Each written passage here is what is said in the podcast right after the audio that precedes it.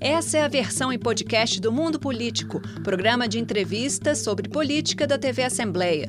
Olá! Hoje o Mundo Político dá início a uma série de entrevistas com candidatas e candidatos ao governo de Minas. A intenção do programa é apresentar os 10 nomes que foram registrados no Tribunal Superior Eleitoral. Quem são eles e que propostas têm para Minas? Nossa primeira entrevista é com a candidata do Partido da Unidade Popular, Indira Xavier, que é professora e ativista de direitos humanos. A entrevista terá 20 25 minutos contados a partir de agora. Indira, muito obrigada por atender o Mundo Político, a TV Assembleia. A gente que agradece, em nome da Unidade Popular, a oportunidade de poder estar aqui conversando um pouco. Indira, a Unidade Popular é a mais recente legenda do país, não é? Tem, tá, tá completando, acabou de completar dois anos. É, vai concorrer pela primeira vez ao governo do Estado e à presidência da República, não é? Com Leonardo Pericles. É, qual que é a importância dessas disputas lutas para a consolidação da legenda, que é tão nova. De fato, a Unidade Popular pelo Socialismo, ele foi o único partido político, na verdade, registrado nessa nova reformulação política eleitoral no nosso país, né? O nosso registro ele saiu em novembro de 2019 e o nosso processo de construção ele foi fruto de muita luta e organização dos movimentos que compõem a base da Unidade Popular.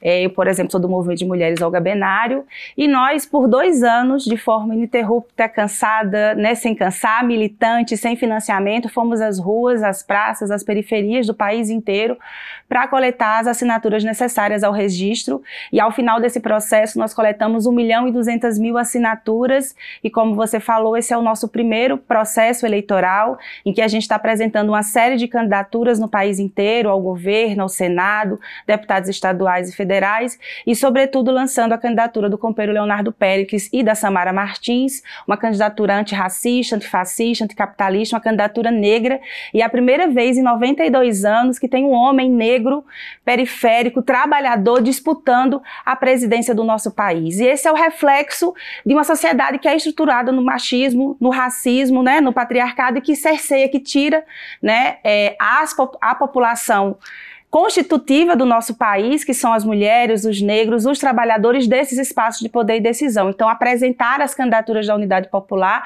é, para além de apresentar um programa, um programa de reformas estruturais, é chamar o povo a se organizar, porque tudo que é decidido lá impacta diretamente na nossa vida e se a gente não se fizer presente também nesses espaços, porque nós já estamos nas lutas cotidianas e diversas, vai ser muito mais difícil a gente tomar os rumos do nosso país e hoje a gente sofre diretamente com todas essas medidas ou falta de medidas né, que têm sido colocadas nesse cenário e o, e o reflexo é um governo e um povo que tem passado fome, está na miséria e está desempregado. Uhum. Antes de avançar, uma curiosidade: tem seis anos que você está em Belo Horizonte, você é alagoana. Isso, eu uhum. sou alagoana. Eu vim para Belo Horizonte porque, como eu falei, eu sou do movimento de mulheres Olga Benário, que é um movimento nacional de mulheres que se organizou em 2011. Então, portanto, um movimento que construiu a unidade popular pelo socialismo. E aqui aqui em março de 2016, nós realizamos a primeira ocupação de mulheres feministas da América Latina, que foi a ocupação Tina Martins. E após essa ocupação e 87 dias de resistência, nós consolidamos e construímos hoje uma casa de acolhimento e abrigamento de mulheres em situação de violência, que é gerida pelo movimento, que é autogestionada pelos movimentos de luta de mulheres, de moradia.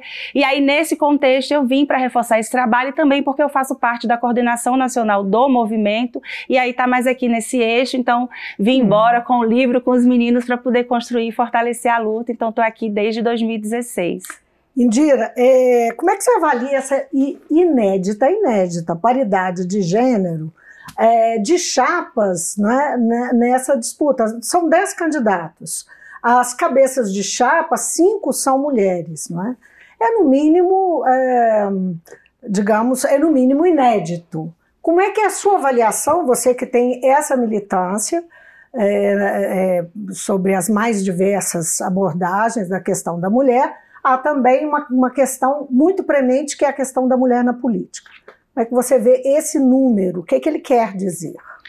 Olha, ele quer dizer, na nossa avaliação, de que não é possível fazer uma política sem a participação das mulheres.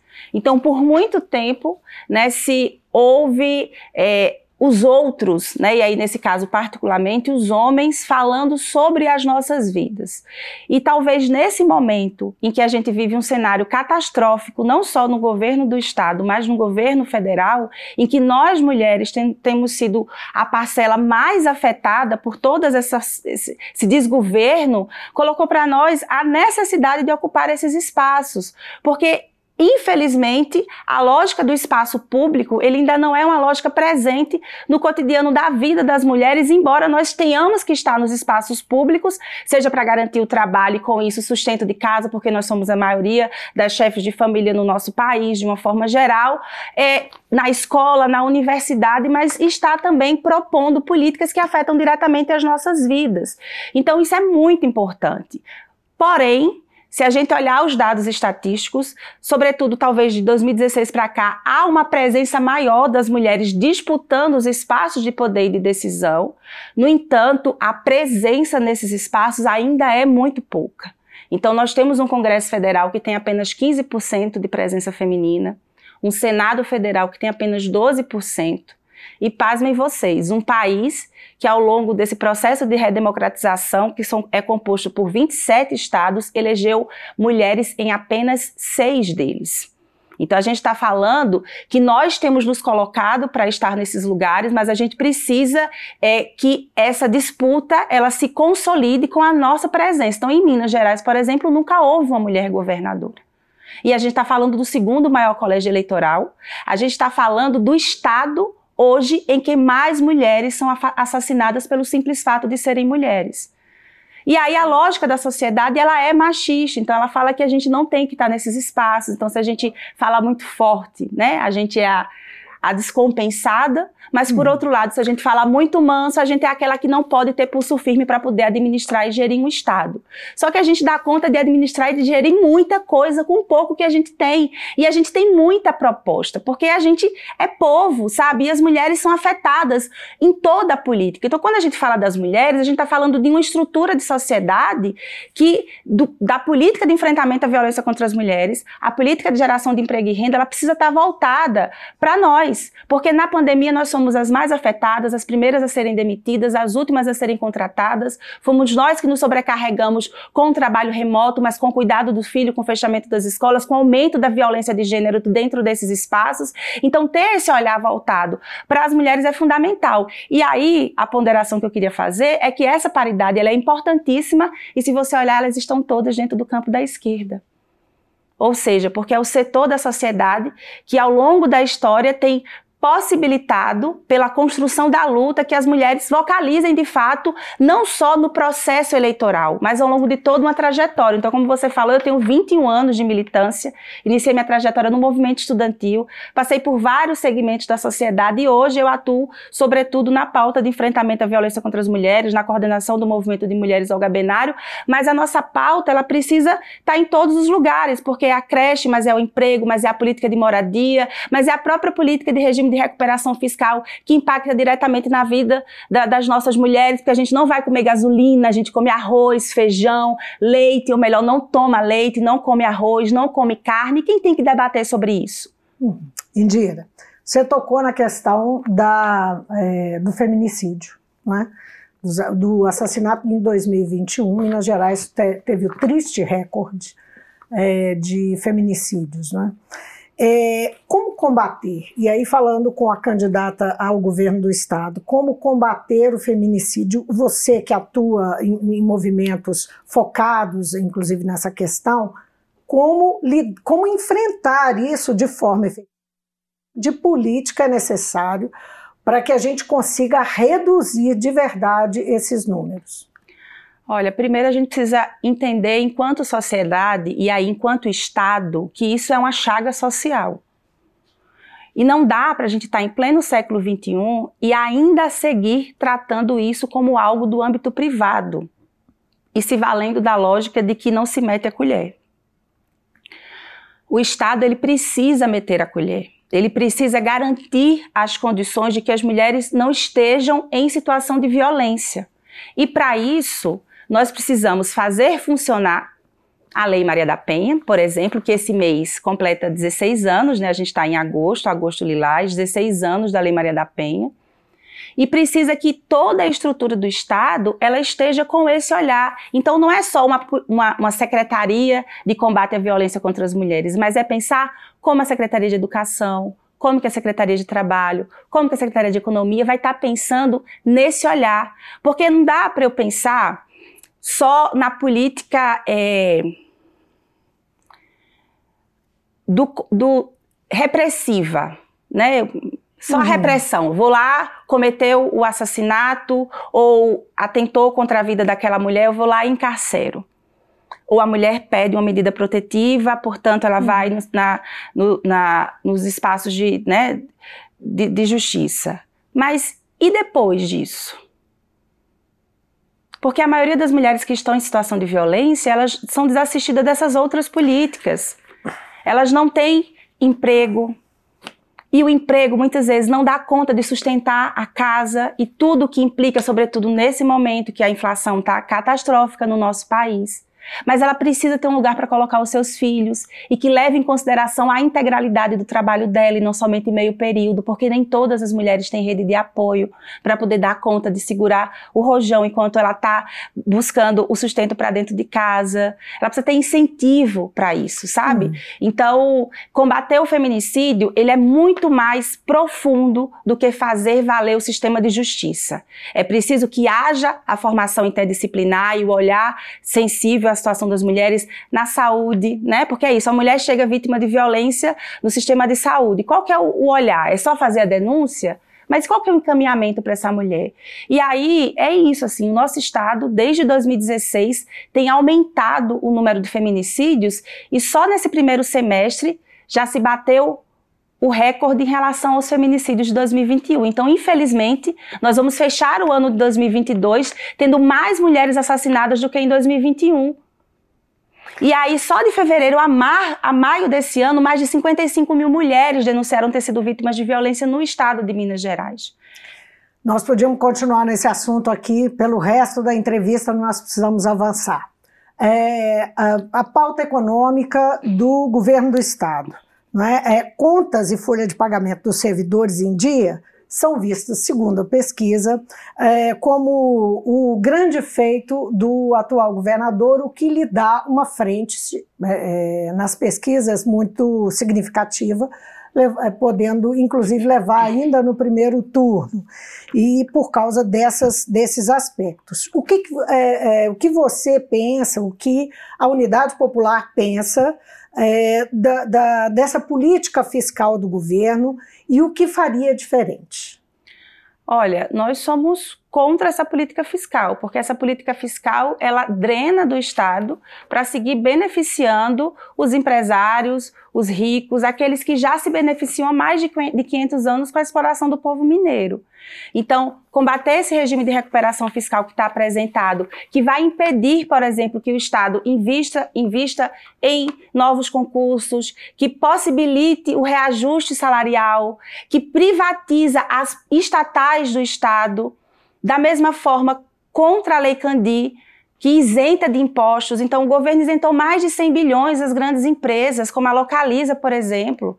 Sabe? E ao fazer isso, não se investe nas outras áreas. E aí, o governo está pagando em dia, mas é pagando em dia às custas de sangrar o serviço público. Porque os trabalhadores da educação, por exemplo, conquistaram fruto da luta e da organização o piso nacional, que é o mínimo e o governo não só não pagou, como fez toda uma série de ataques a essa categoria. A situação dos servidores da saúde no nosso estado também. Então há uma desvalorização salarial muito grande, e ao mesmo tempo que há uma defasagem de profissionais para atender a, ao conjunto dos serviços públicos. Mas como enfrentar isso? Como governadora do estado, como enfrentar é, essa questão? Que nós sabemos que o estado tem uma dívida que ultrapassa os 170 bi. Tem aí uma suspensão da, da, dos juros da dívida de mais de 40 bi, não é? que é uma liminar da justiça que garante que o governador fala dia sim, dia também, que está a qualquer momento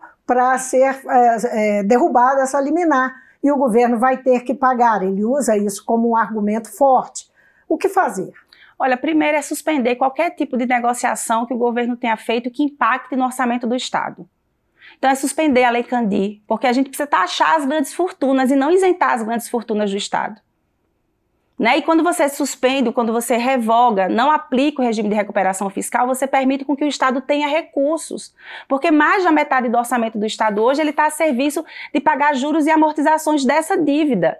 Então, se há dívida, faça-se auditoria dessa dívida, chegue-se ao valor de quanto que se deve efetivamente, agora não se fique pagando para quem sabe, sabe-se lá quem, porque são, são, são é, credores que, que o povo não sabe mas sabe-se que isente. E essa isenção mas a negociação é com o governo federal. E isso tem um aspecto político muito forte, não é? Depende de pois é, negociação é, mas política. Aí, mas aí você vê como que é o jogo, né? Porque essa imposição da redução do ICMS para poder baixar o preço da gasolina como uma política eleitoral, vai impactar diretamente na, na, no orçamento do Estado, não só de Minas Gerais, mas do conjunto dos estados que aderiram a isso. Então, para isso, não se faz questão de dizer que não, temos que pensar e refletir. Ou seja, uma política eleitoral vai determinar que, pelo próximo período, o Estado deixe de arrecadar com ICMS para baixar uma gasolina que em dezembro vai voltar a subir novamente.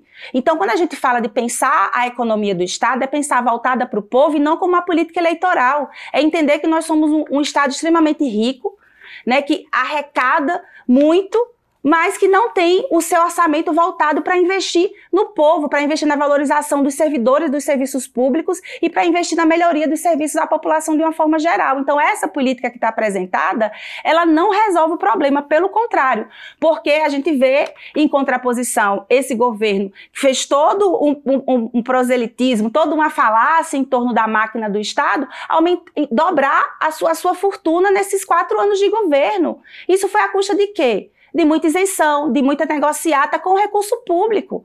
Então nós temos que chamar o povo para participar do orçamento. E hoje o nosso povo não participa do orçamento. O ex-prefeito de Belo Horizonte, Alexandre Calil, é o candidato que está em segundo lugar na disputa, é, segundo as pesquisas. É um ex-prefeito muito bem avaliado. É, qual que é a posição da Unidade Popular e a sua posição, naturalmente, é, em relação ao ex-prefeito Alexandre Calil? Olha, nós, eu sou de Belo Horizonte, né? Atuo junto com vários movimentos de luta dessa cidade e, por mais bem avaliado que seja, falou-se muito e fez-se pouco, né? Então, se a gente pegar a situação das ocupações urbanas, por exemplo, aqui de Belo Horizonte, se fez propaganda da, da reurbanização, né? Da, do, do, asfalto, do calçamento, da regularização das ocupações urbanas, isso não foi nem cogitado, pelo contrário, os movimentos que foram para a porta da prefeitura para poder cobrar o que tinha sido proposto foram recebidos com polícia, foram emboscados e presos, mas os professores e as professoras que foram recebidos a, a, a, tanque, a repressão policial, inclusive no último dia desse governo, de forma desnecessária, um ataque a um grupo de professores que estava pedindo o quê? Negociação diálogo, conversa. Então, um, um, gestor que fala que conversa, mas quando os movimentos procuram para conversar, não conversa. Então, assim, nós não queremos fazer, é, nós queremos focar no, no, na, no, programa da Unidade Popular pelo Socialismo, é isso que nós queremos fazer, mas temos críticas, sim, mas o nosso, mas a nível de governo do Estado, esse governador que está aí tem feito um desserviço para o povo mineiro, né? E nós temos apresentado essas questões, como essa, né, da, do orçamento, uhum. por exemplo, mas a própria mineração, né, a mineração predatória que é feita, e aqui em Belo Horizonte, por exemplo, esse atentado a querer fazer né, mineração na serra. Então, são várias políticas que nós precisamos fazer combate uhum. com a organização. Indira, no eventual segundo turno, se houver, é, o, o, a Unidade Popular assumiria uma posição é, entre um dos candidatos? Olha. Uma, uma posição de apoio? É, estamos no primeiro primeiro tempo, né? Com certeza. Bola tá colocando... rolando, né? Bola tá rolando. Então vamos esperar terminar e a partir daí a gente faz a avaliação, porque uhum. é, essas decisões elas são tomadas coletivamente nas instâncias do partido e com a base do partido. Então essa essa essa reflexão ela vai ser feita posterior a esse processo diante de uma avaliação muito mais profunda entre A e B, mas o que é que cada projeto representa ou pode trazer de mais retrocesso ou de uhum. avanço para o povo mineiro. Eu estou perguntando isso porque, naturalmente, que vocês devem, devem ter discussões internas já encaminhadas nesse sentido. É, a sua candidatura está posta, mas se eventualmente você estiver de fora de um segundo turno, isso já deve estar tá, de alguma forma encaminhado. A presença de Lula é, apoiando uh, Alexandre Calil pode é, ser é, sinalizar significativamente para a unidade popular?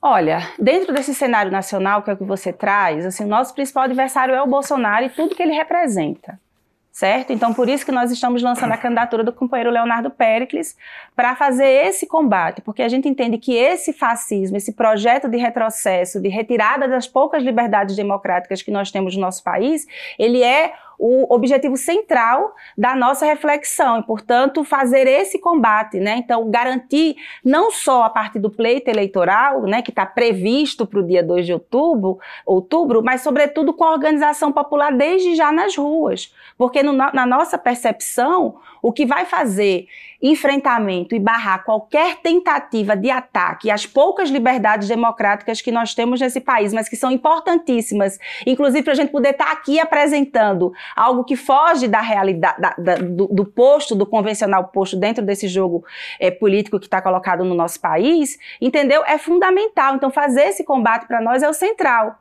certo? Então, numa eventualidade no segundo turno, nós vamos fazer essa leitura do qual é o, o, nosso objetivo principal. E o nosso objetivo principal, enquanto unidade popular pelo socialismo, é combater qualquer tentativa de re retrocesso na democracia do nosso país, é combater qualquer tentativa de, de, de implementação ou de dar-se um golpe, porque a gente vive várias ameaças e a gente vê toda semana é, questionamentos, seja ao TSE, seja chamando as pessoas para ir pela última vez às ruas do 7 de setembro, e nós estamos chamando o povo para ir para as ruas no 7 de setembro para poder defender as liberdades democráticas do nosso país, né? inclusive o chamamento é, da, da campanha né? da, é, do, do grito dos excluídos, né? São 200 anos de independência para quem? Né? Então, da gente poder fazer essa reflexão mais profunda sobre os nossos direitos e como que o, essas pessoas elas não podem atentar. E as pesquisas recentes, inclusive, mostram que caiu né, o índice de pessoas que defendem ditadura no nosso país e aumentou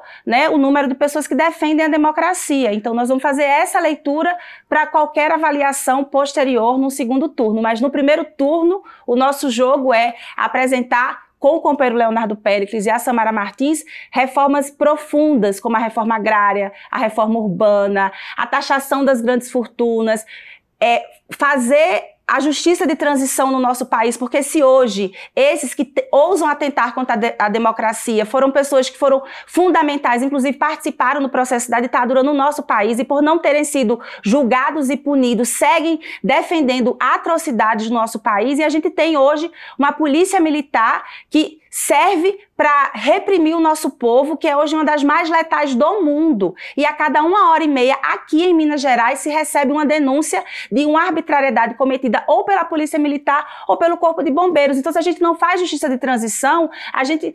É, coloca um alvo móvel, como é hoje, nas costas do povo trabalhador, da juventude trabalhadora periférica, que é preta.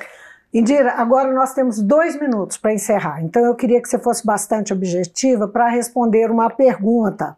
Analistas e, é, enfim, quem, tá, as, as, próprias pesquisas também que apuram isso apontam é, que existe um nível de conservadorismo expresso no Brasil hoje pela extrema-direita, um conservadorismo que estava aí latente, não aparecia, mas agora está muito expresso. Qual que é o grau de dificuldade, o grande desafio de levar esse, é, é, esse discurso, essas bandeiras que você é, está defendendo, se tem na outra ponta esse conservadorismo que vai fazer um contraponto muito forte?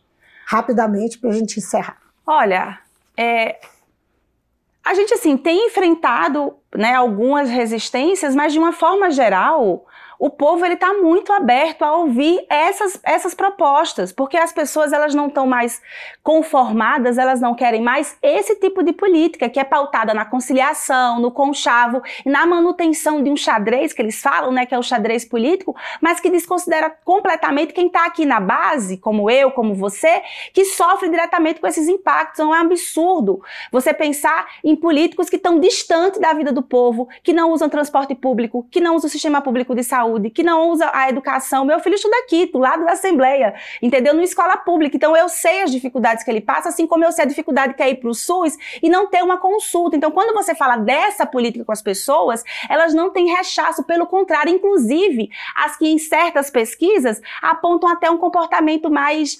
conservador quando ela pensa nesse tipo de política. E tanto é verdade isso que eu estou falando que a Unidade Popular se constituiu de 2016 até 2019 fazendo esse discurso e defendendo o socialismo. E aí as pessoas falavam, ah, mas um partido político no nosso país já tem 33, mas a gente não quer esses. A gente quer um partido político para apresentar a pauta do povo, para fazer com que o povo entenda que tem que ser poder popular. Indira, foi um prazer ter você no mundo político, uh, uma boa batalha que você tem pela frente, não é? Quase dois meses, menos de dois meses, um pouco. Muito obrigada por participar conosco. A gente que agradece. Eu conversei com Indira Xavier, candidata da Unidade Popular ao governo de Minas. O Mundo Político fica por aqui. Obrigada pela sua companhia e até amanhã. O Mundo Político é uma realização da TV Assembleia de Minas Gerais. Nesta edição, a apresentação foi de Vivian Menezes, a produção de Marco Antônio Soalheiro, a edição de áudio foi de Leandro César e a direção de Roberta Vieira. Você pode seguir o Mundo Político nos principais tocadores de podcast. Assim você não perde nenhuma edição do programa. Para assistir a essa entrevista e a outros conteúdos da TV Assembleia, acesse a lmg.gov.br/tv.